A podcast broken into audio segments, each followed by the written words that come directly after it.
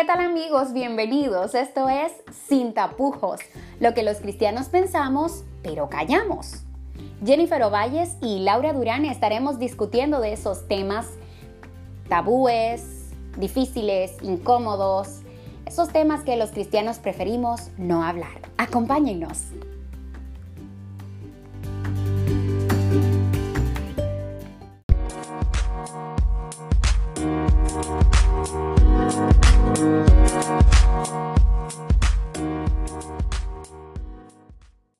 Un temita facilillo. Soy cristiana, pero no me congrego. ¿Qué te parece? Muy bueno eso. Bueno, bueno, bueno. Tú sabes que hay muchas, hay muchas religiones, y cuando digo religiones, no, no denominaciones cristianas, no, religión hinduista, budista y así, que no es como tan mandatorio congregarse que la gente tiene como sus creencias, tiene su sistema de adoración, pero es como más íntimo. Más de casa, ¿no? Sí, tengo mi altar aquí, hago mis oraciones en la mañana y listo. ¿Y esa religión así es como, como, fácil. adaptable a la... no sé si fácil porque no, no lo he hecho, pero es más adaptable a la... Al estilo de vida de, cada quien. No, no, de, y de la actualidad, que somos como... Cada, se, nos cuesta cada vez más como sacar tiempo para esta clase de cosas y eso. Vale. O sea, ¿quieres decir que ese tipo de, religiones, no, tal vez no sea la palabra fácil, sino que como no tienes que congregarte en ningún templo ni en ninguna iglesia, simplemente vas, eh, oras, si es que oran, eh, una meditación, una meditación, una devoción. Tu devoción, cinco o diez minutos y listo, a la calle. Sí, sí. Se adapta más a este estilo de vida que es muy rápido, que no hay tiempo, con horarios tan diferentes, o no me interesa como socializar tanto, prefiero algo un poco más distante. No sé, se parece, se adapta más fácil a, las circunstancias en las que vivimos ahora. Vivimos día a día. Pues, pues viéndolo desde esa perspectiva, pues sí. Ahora, ¿cómo? Volvemos al tema. Soy cristiano, cristiano, no hinduista ni budista, pero no me congrego. O sea, congregarse hace que nosotros tengamos una relación más estrecha con el Señor, nuestra adoración, una, tener una adoración desde la casa o cualquier lugar es bueno o malo. ¿Qué pasa? ¿Me puedo, puedo, todo el tiempo, puedo todo el tiempo hacerlo desde mi casa o puedo hacerlo todo el tiempo desde un parque? No necesito congregarme, ¿para qué me congrego? No voy al templo eh, porque... ¿No vas al templo por qué? Eh, los hermanos son muy intolerantes y critican mucho y prefiero quedarme en mi casa, yo oro y, estudio la Biblia, y ya, y me quedo en la casa y no voy porque siempre está la hermanita chismosa a la que tengo que amar. volvemos al tema de Sí, ¿no? Y entonces, y entonces, bueno, entonces hay personas que, que eso es lo que piensan. Entonces, ¿qué, ¿qué podríamos hablar y decir de eso? A ver. Me salva congregarme. Pues no. Entonces, ¿para qué tengo que congregarme? no, porque la salvación no viene por O sea, si no me salva, ¿por qué tengo que hacerlo entonces? No lo sé, eso es un punto que tenemos que investigar. ¿Qué te parece? bueno, pero vamos a investigarlo ahora mismo, o sea, entre tú y yo aquí. O sea, no, no es nada científico, esto no lo dice ningún teólogo, no lo hemos leído en ningún libro, esto es, estas son nuestras elucubraciones. Sí, vale, seguimos. De, mi propia inspiración, como, como yo decía cuando era propia, propia, propia inspiración. Vale, a ver, Congregarme ¿Me salva congregarme, Jenny? no me salva.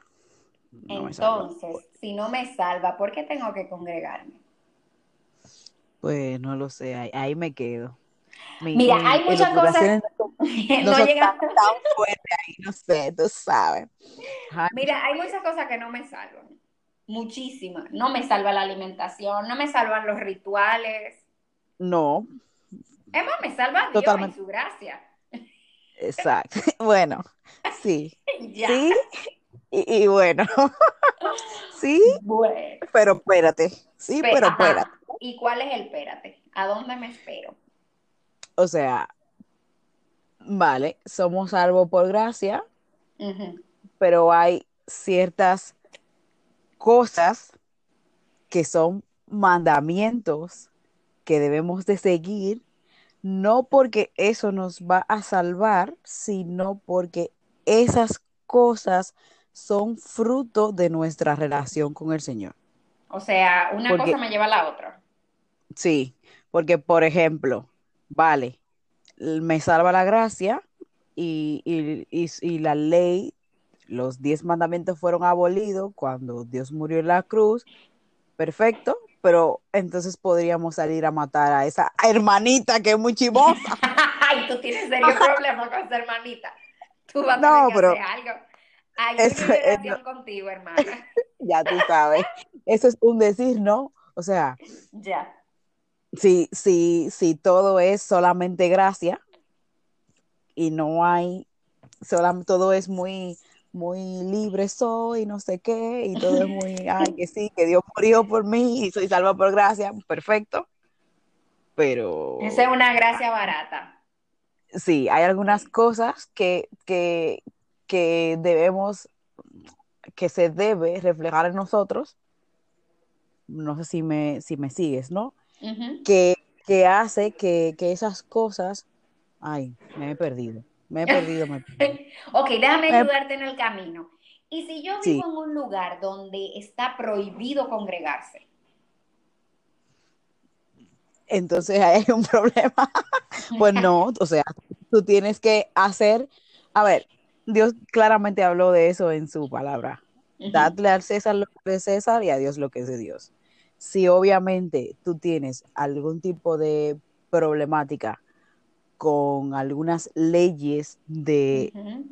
estos países donde, bueno, congregarse no, no hay algún problema, yo te voy, a- yo te voy a decir, yo te voy a ser sincera, ¡revélate! Ah, y ok. cómo- Yo, ah, no, porque tú estás diciendo al César lo que es del César. Y yo dije, pero Jimmy, si eso hubiese sido así, entonces los cristianos eh, no se hubiesen congregado y no- No. el evangelio no hubiese llegado hasta aquí. ¿Quién sabe? No, No, porque Dios tiene muchas formas, pero eso no fue lo que pasó. No fue así No, como no. murieron los, los, los primeros Los discípulos. y, y no, porque además de todo yo tenía que hacer algo loco, porque Ah. No, ya no, porque me estaba asustando. Yo dije, o sea, que hay que llegar a ese nivel de... no, no. Ok, Porque, mira, a ver, salvar... Si llegas a ese nivel, entonces estarías negando el evangelio per se.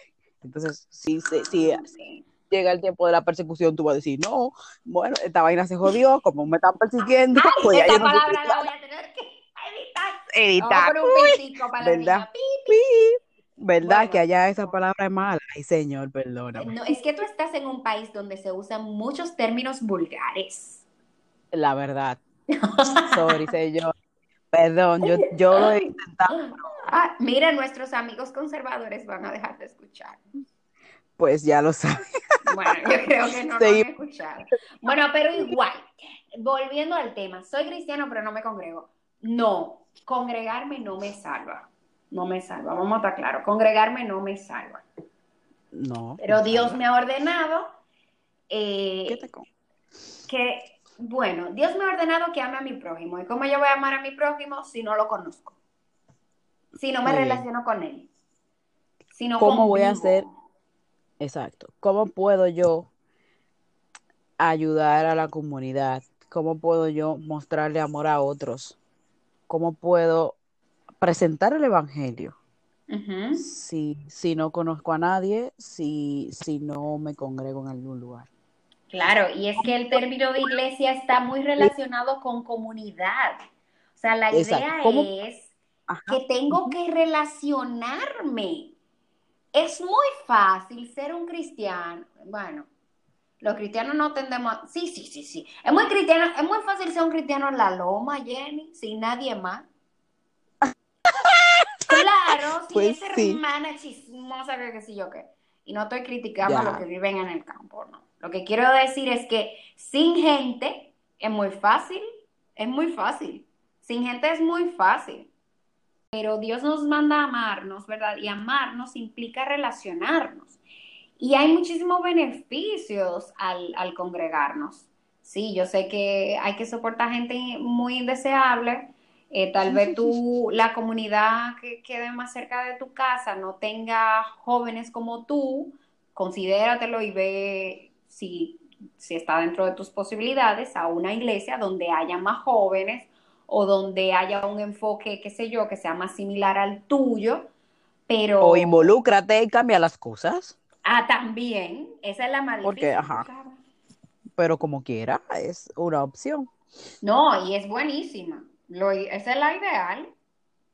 Yo creo que sí. Tú sabes que otra cosa. Ah, ok. No, no, no te detengas conmigo, muchacha, si te detienes. Voy a hablar okay. Otra cosa, otra cosa por la cual nosotros debemos de, de congregarnos es por el propio crecimiento espiritual de cada quien. O sea, no implica que no congregarte no, no puedas crecer espiritualmente, pero el congregarte y el tener comunidad con otras personas que viven tus, tus mismas experiencias hace que tú te fortalezcas, hace que, que por experiencia de otro es como, es como, no sé, no sé si me, si me entiendes, es como... Sí, te entiendo. Por, por, visualización de otras, de otras personas puedes crecer en ciertos ámbitos. Y, creo que, que, es parte por el cual nosotros debemos cada uno de congregarnos. Vemos a personas con, con intereses similares, con preocupaciones similares, con problemas similares. Y, y, podemos, como, me, como hace un tiempo hablamos en uno de los podcasts anteriores, eh, si, si tengo un problema y no tengo una amiga que sea cristiana, ¿a quién se lo cuento? Vamos Exacto. que si no tengo, si no tengo amigos en, en, en, el, en el ámbito cristiano, si no me congrego, no tengo a nadie, ¿a quién le voy a, le voy a contar cuando, cuando mi fe, cuando sienta que mi fe está un poco más débil? Entonces, es, es un punto a tener en consideración a la hora de, de por qué debo de congregarme. No, y, y, tú sabes, yo pienso también en testificar, o sea, en contarle a otros de tu fe. Por ejemplo, tú conoces a alguien que está interesado en, conocer de Dios y te sientas a estudiar la Biblia con él, le enseñas a orar y luego qué? El vecino está tocando la puerta, así que si oyen un toc toc, ya saben. La cosa es que, que lo sueltas y manda. Laura, no haga tanta bulla, ¿eh? No, no, no, pero no es por mí. Es ah, tocando su puerta. bueno, ah, entonces, em, ¿qué, ¿qué, hace? Lo sueltas en mano, le dice, no, ya, bueno, tú te toca orar y estudiar la Biblia ya. Eso es muy duro para una gente que justo acaba de conocer a Dios, como tener una relación solo con Él y ya. O sea, no es lo mismo que tú, que tal vez tienes la vida, que ya has tenido una experiencia al congregarte. Entonces, se hace muy difícil como testificar Ah, es el colmado, ya saben. bueno, entonces se hace muy difícil testificar cuando, cuando tú estás solo. O sea, cuando no te congregas, cuando eres una oveja cimarrona que anda sin pastor. Pues sí, la verdad. es algo que, que deberíamos de considerar. El me congrego no por obligación, sino porque es una convicción, porque porque creo que, voy a estar mejor. Obviamente, eh, acabas de dar un muy buen ejemplo. Cuando un pastor tiene un grupo de ovejas, las ovejas están todas juntas. Entonces, normalmente, si una no está en, el, en el redil, en el corral, está desprotegida. Vienen mm. un montón de leones, de osos y pueden acabar con su vida. Entonces, el congregarte hace que justamente no te salva, eso no es motivo de salvación, pero hace que tu vida cristiana sea un poquito más eh, llevadera. Vamos a decir que fácil, que llevadera, y te permite que puedas compenetrarte hasta, hasta tal punto que sea más difícil para ti vamos a decir, caer en tentaciones. Bueno, también puede ser más retadora, sobre todo si estás en una comunidad de fe donde hay personas que son insoportables. Eso te va a retar. Eh, pero, ya hemos, hemos dado los consejos para, para, tolerar a los insoportables. es que ya. Pero mira, Jenny, pensando en, en que, y te acuerdas que al principio yo te mencionaba que hay algunas religiones donde se hace más, o sea, donde de repente como no, no hay que congregarse y, se hace como más fácil llevarlo.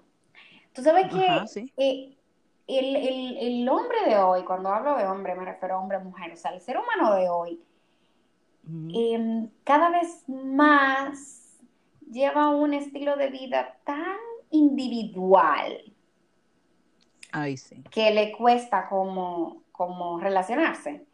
Y hay muchos cristianos que no quieren congregarse porque no quieren tener esa clase de compromisos no quieren rendir cuentas, porque cuando tú vas a una iglesia, tú tienes que rendir cuentas. Tú rindes cuentas.